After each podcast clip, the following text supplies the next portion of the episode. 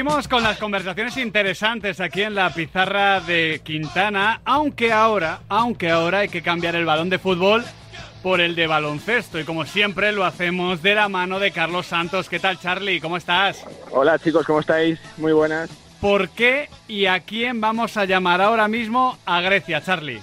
Pues mira, a un campeón del mundo que cumple su primer mes en Atenas, en Grecia, que juega en el AEK, que es el campeón del mundo, como digo, dos veces campeón de liga, campeón de copa y que estuvo muy presente Miguel en la última temporada en activo de un eh, mitazo como Pau Gasol. Un tal Pau Gasol, ¿eh? Un tal... Mm, sí. Un tal Hall of Fame en el futuro, ¿eh? Un tal. Piero Oriola, bienvenido a la pizarra de Quintana, ¿cómo estás?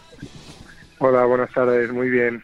Pierre, están siendo meses, está siendo un año largo de, de muchos cambios. eh, para, para entender un poquito mejor cómo han sido precisamente estos últimos 18 meses, ¿cómo describirías tú el año 2022? Ah, pues no ha sido mi mejor año, la verdad. Ah, lo definiría como un poco caótico, porque, bueno, he tenido ah, la mayoría de momentos, no han sido momentos eh, muy agradables, entre lesiones, ah, salir de- del club eh, que siempre he considerado mi casa, el Barça, el club de, mis amores, eh, y, no, y, pues llegar a un nuevo pro- proyecto como el de Girona y, y no poder demostrar o no poder jugar ah, como a mí me gusta. Hmm. Pierre, en el mes de diciembre recuerdo que hablabas precisamente con nuestro Charlie Santos y llegaste a reconocer que habías incluso llegado a perder un poquito la ilusión por el baloncesto. Ahora ya te hemos visto que te has adaptado muy rápido y muy bien a la EK. ¿Vuelves a disfrutar del básquet? Sí, yo creo que vuelvo a ser yo mismo, vuelvo a estar eh, con mucha ilusión, ganas. Eh, cuando empiezas un nuevo proyecto, pues bueno, al final pasa esto, ¿no? Es como cuando cambias el entrenador que todo el mundo se vuelve loco por demostrar y hacerlo bien, o, o en la pretemporada que la gente no pues va a tope, pues ha sido un poco lo mismo, ¿no? Es, eh, un cambio de aires, eh, tener energía nueva, eh, llegar a un, a un país pues que al final no te conocen, eres nuevo y una liga nueva, un equipo nuevo, compañeros nuevos. Bueno, todo ha sido muy nuevo para mí y, y empezar de cero. Y ya te digo, muy contento y, y poco a poco volviendo a ser yo y recuperando pues, mis sensaciones.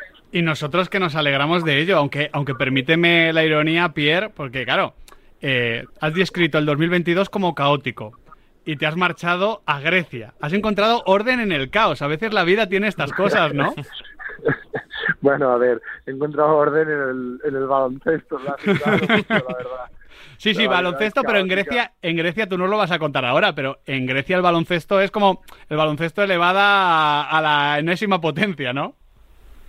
Sí, yo creo que ha perdido un poco respecto al fútbol, porque ahora yo creo que el fútbol es un deporte rey en, en Hmm. Grecia, como en gran parte de Europa, eh, y, y sí que es verdad que, que, bueno, ha perdido un poco de fuerza en este sentido, pero, pero se vive muy, te digo, es un deporte que se vive muy intensamente, lo ves en, en los partidos, ¿no? Cuando, cuando el aficionado viene, pues, pues de bengalas, de, de fumando en el, en el, en el pabellón, eso que pasaba hace 30 o 40 años o en, en España, pues... O sea, que, que- hay humo, ¿no? que hay humo y no siempre de bengalas, ¿no? No, ahí recuerdo, mira, mi primer partido que fue en el campo del Ionicos, que era, bueno, el, el estadio es, bueno, o sea, no sé si, si os acordaréis del, del viejo Kungos. de- Sí, sí, claro. Pues era un pabellón muy parecido y, y recuerdo que estaba calentando y, bueno, o- me vino como un olor a, hostia, esto no, ¿sabes? Y, y bueno, estaban fumando alguna sustancia de color verde y fue, bueno, fue curioso, la verdad. Y, y después pues ya el partido empezó tarde porque, bueno, la- los aficionados del, del equipo rival eh, sacaron una, una pancarta en contra del gobierno, bueno, fue como estrena por todo lo alto en, Sí, sí. en Grecia, la verdad. Yo, Pierre, eh, te quiero preguntar un poquito por el proceso de recuperación, por tus sentimientos. Eh, ¿cuándo pensa, por lo que pensabas, ¿no? Cuando tratabas de recuperarte, pero veías que la lesión no te dejaba, que volvías eh, para recaer, que jugabas, pero no a tu nivel. ¿Qué pensabas ahí, Pierre? Bueno, en, mi cabeza hubo muchos pensamientos y si te digo la verdad, la mayoría fueron muy negativos, eh, porque al final yo no he de reconocer que no soy un jugador con un talento espectacular que pueda jugar al 50%, porque lo va a solventar con talento. y al final tengo un talento, si no, no creo que no hubiese llegado a ser profesional y estar al máximo nivel, pero es un talento que hay que hacerlo al 100%, no lo puedes hacer al 50%. Entonces, el, el que yo no pudiese dar mi 100%, el que yo no pudiese pues cambiar de ritmo, no pudiese sprintar, no pudiese saltar bien, por miedo a pues al caer, a, no tener una buena postura y tal, todos estos miedos al final se apoderaban de mí y, hacía que pues no terminara nunca de recuperarme bien. Em, el hecho es que, bueno, no sé si ha sido la vida me la ha puesto así, al final pues terminamos mi relación con Girona la terminé de la mejor manera, ellos decidieron eso y, y, estaba en mi contrato, como ya he dicho más de una vez, y el hecho de cambiar eh, y salir un poco de la zona de confort, creo que mentalmente esto me, me, me un poco, me, me, dejó todas las cargas que llevaba de, meses atrás, eh, las dejé en España y aquí en, en Atenas, pues eh, desde el primer día me he encontrado muy bien, el club me lo ha puesto muy fácil y la lesión pues la hemos dejado atrás. Preguntar un poquito también por el último año del Barça, por eh, la figura de Pau Gasol, por cómo se vivió desde dentro jugar con Pau Gasol y, y, por lo que piensas, ¿no? Después de todo lo que se ha vivido estas últimas semanas, primero con la retirada de la camiseta, después con el Hall of Fame, por la figura de Pau Gasol, por lo que ha supuesto para ti, Pierre. Bueno, yo creo que no solo para mí, yo creo que para el baloncesto español, para el baloncesto europeo incluso mundial. Pau ha significado un referente para muchos que, que veníamos por detrás, incluso para ahora.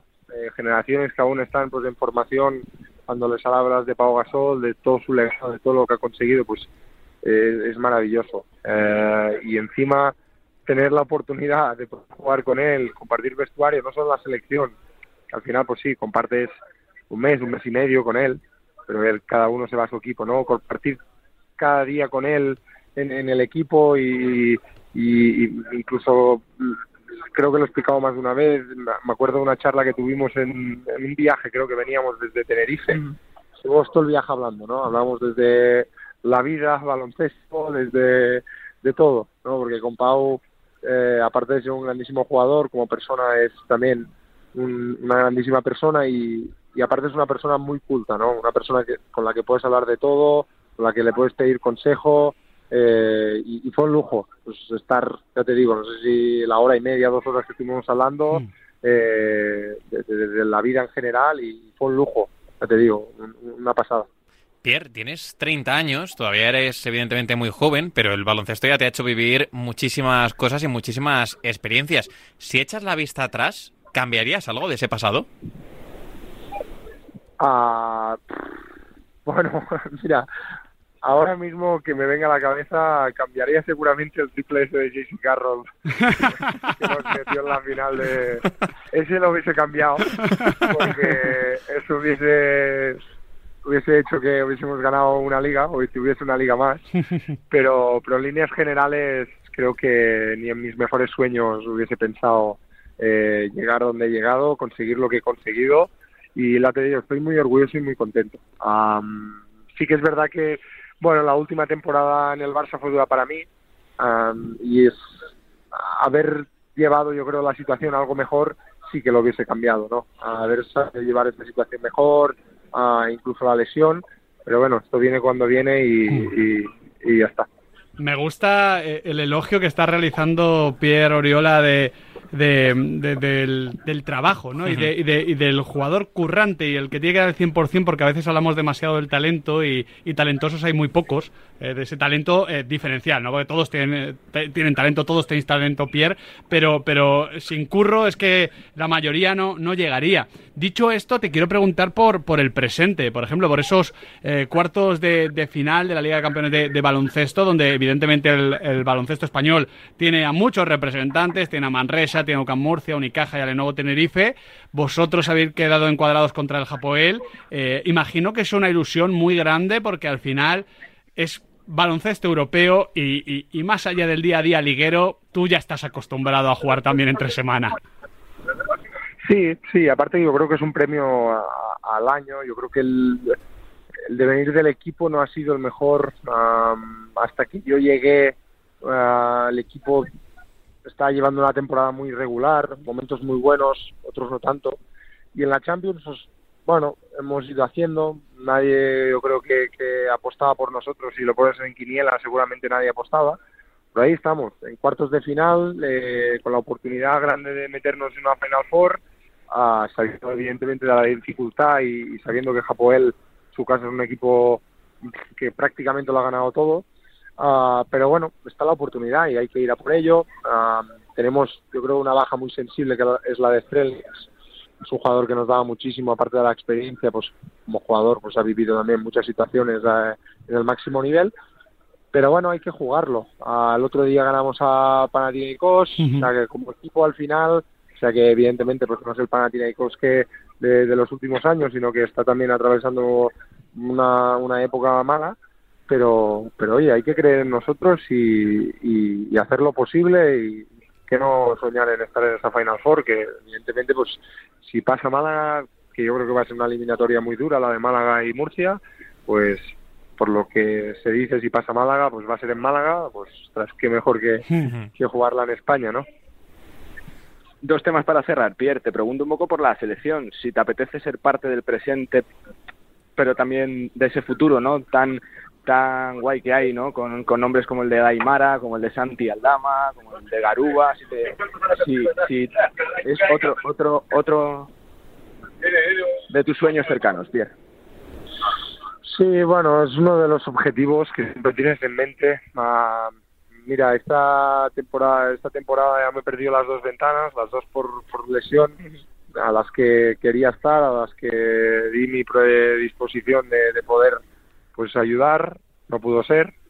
Y si en verano el seleccionador lo ve conveniente, pues yo estaré encantado. Hay, que ver también toda la situación, cómo termino ya la temporada también, porque bueno, ha, ha llegado un punto con 30 años después de la lesión que tuve y, todos los problemas de este último año, pues también te planteas no el, el hecho de, bueno, eh, jugar la temporada, no pensar más allá, pero sí que me gustaría. También es verdad que la competencia está muy alta, hay que ser, hay que ser realista, desde Garuba, los hermanos de Hernán Gómez, Andy Aldama, Daimara, en fin, eh, Parra, Pradilla, San, eh, todos, o sea, todos los que los que están y, y vienen por detrás eh, están haciendo un trabajo brutal, entonces hay que hay que currar mucho para estar, pero bueno, si el seleccionador lo ve conveniente, pues eh, yo estaría encantado, la verdad. Y por cerrar, eh, estamos viendo eh, eh, eh, muchísimas sorpresas por la Copa de Europa, no hay prácticamente favoritos para ser campeones según se ve la liga regular. Te pregunto por tus sensaciones, si tienes favorito y por el proyecto del Barça, ¿no? Porque Pierre, tú sabes lo que es los ciertos clubes grandes que en cuanto se pierden tres partidos siempre se habla, ¿no? De, de cambio de entrenador, de fin de ciclo, de crisis. Pierre. Sea, si te digo que tengo un favorito es que no, tengo a, a te podría decir lo, te podría decir los que a lo mejor creo que van a estar eh, podría decir tres serían Olympiacos Madrid y, y, Barcelona allí hay uno que, que veremos cómo termina sí. la clasificación y de la sí. liga regular y, y, veremos y sobre el proyecto del Barça bueno eh, es que al final los equipos grandes también tienen momentos duros durante la temporada es imposible ser un equipo regular, eh, es imposible estar mm, siempre al 100%, es imposible ganar todos los partidos porque el rival también juega, pero yo creo que lo más importante es llegar al momento eh, que te lo juegas todo, llegar bien. Uh, sí que el Barça perdió contra Unicaja de Málaga, Málaga hizo tres partidos, no al 100%, no, al 300% y, y fue claro vencedor pero es que ahora es otra historia. Eh, la Euroliga al final es muy dura, hay rivales muy buenos. No veo mal al Barça, no veo mal al Barça y tiene momentos muy buenos de juego, momentos donde es capaz de, de, anular al rival, pero sí que hay momentos donde a lo mejor pues tienen alguna desconexión, el rival pone el partido. Bueno, tiene mucha calidad, yo creo que es un equipo con mucha calidad, con, con nombres propios como Cori, eh, como Mirotic, como la Provitola, como Satoransky, como Vesely, Kalinic, en fin, es un equipo eh, con muchas armas y ya te digo, eh, de los tres favoritos seguro, segurísimo. Nos lo vamos a pasar muy bien en la primavera baloncestística de este año 2023. Esperemos también con el AEK de Atenas de Pierre Oriola. Pierre, un auténtico placer charlar contigo. Muchísimas gracias. Un abrazo. Pues con esto cerramos esta pizarra de Quintana. Charlie Santos, muchísimas gracias por el pedazo de prota que nos has traído, que tenemos ganas de hablar con él, que ya nos habías dicho que con Pierre Oriola siempre da un gusto tremendo hablar. Sí, porque es un tipo sensacional, ¿no? Tanto dentro como fuera de la cancha y que, bueno, pues que se abre paso otra vez en ese reseteo baloncestístico por Grecia y que seguro que le irá súper bien porque es un fenómeno, Piero Oriola. Seguro, ayer hablamos con Boyan de algo parecido y con Piero Oriola historias de superación, ¿no? Que la vida no, no es lineal y no siempre las cosas van bien. Gracias, Charlie. Abrazo a todos, cuidaros.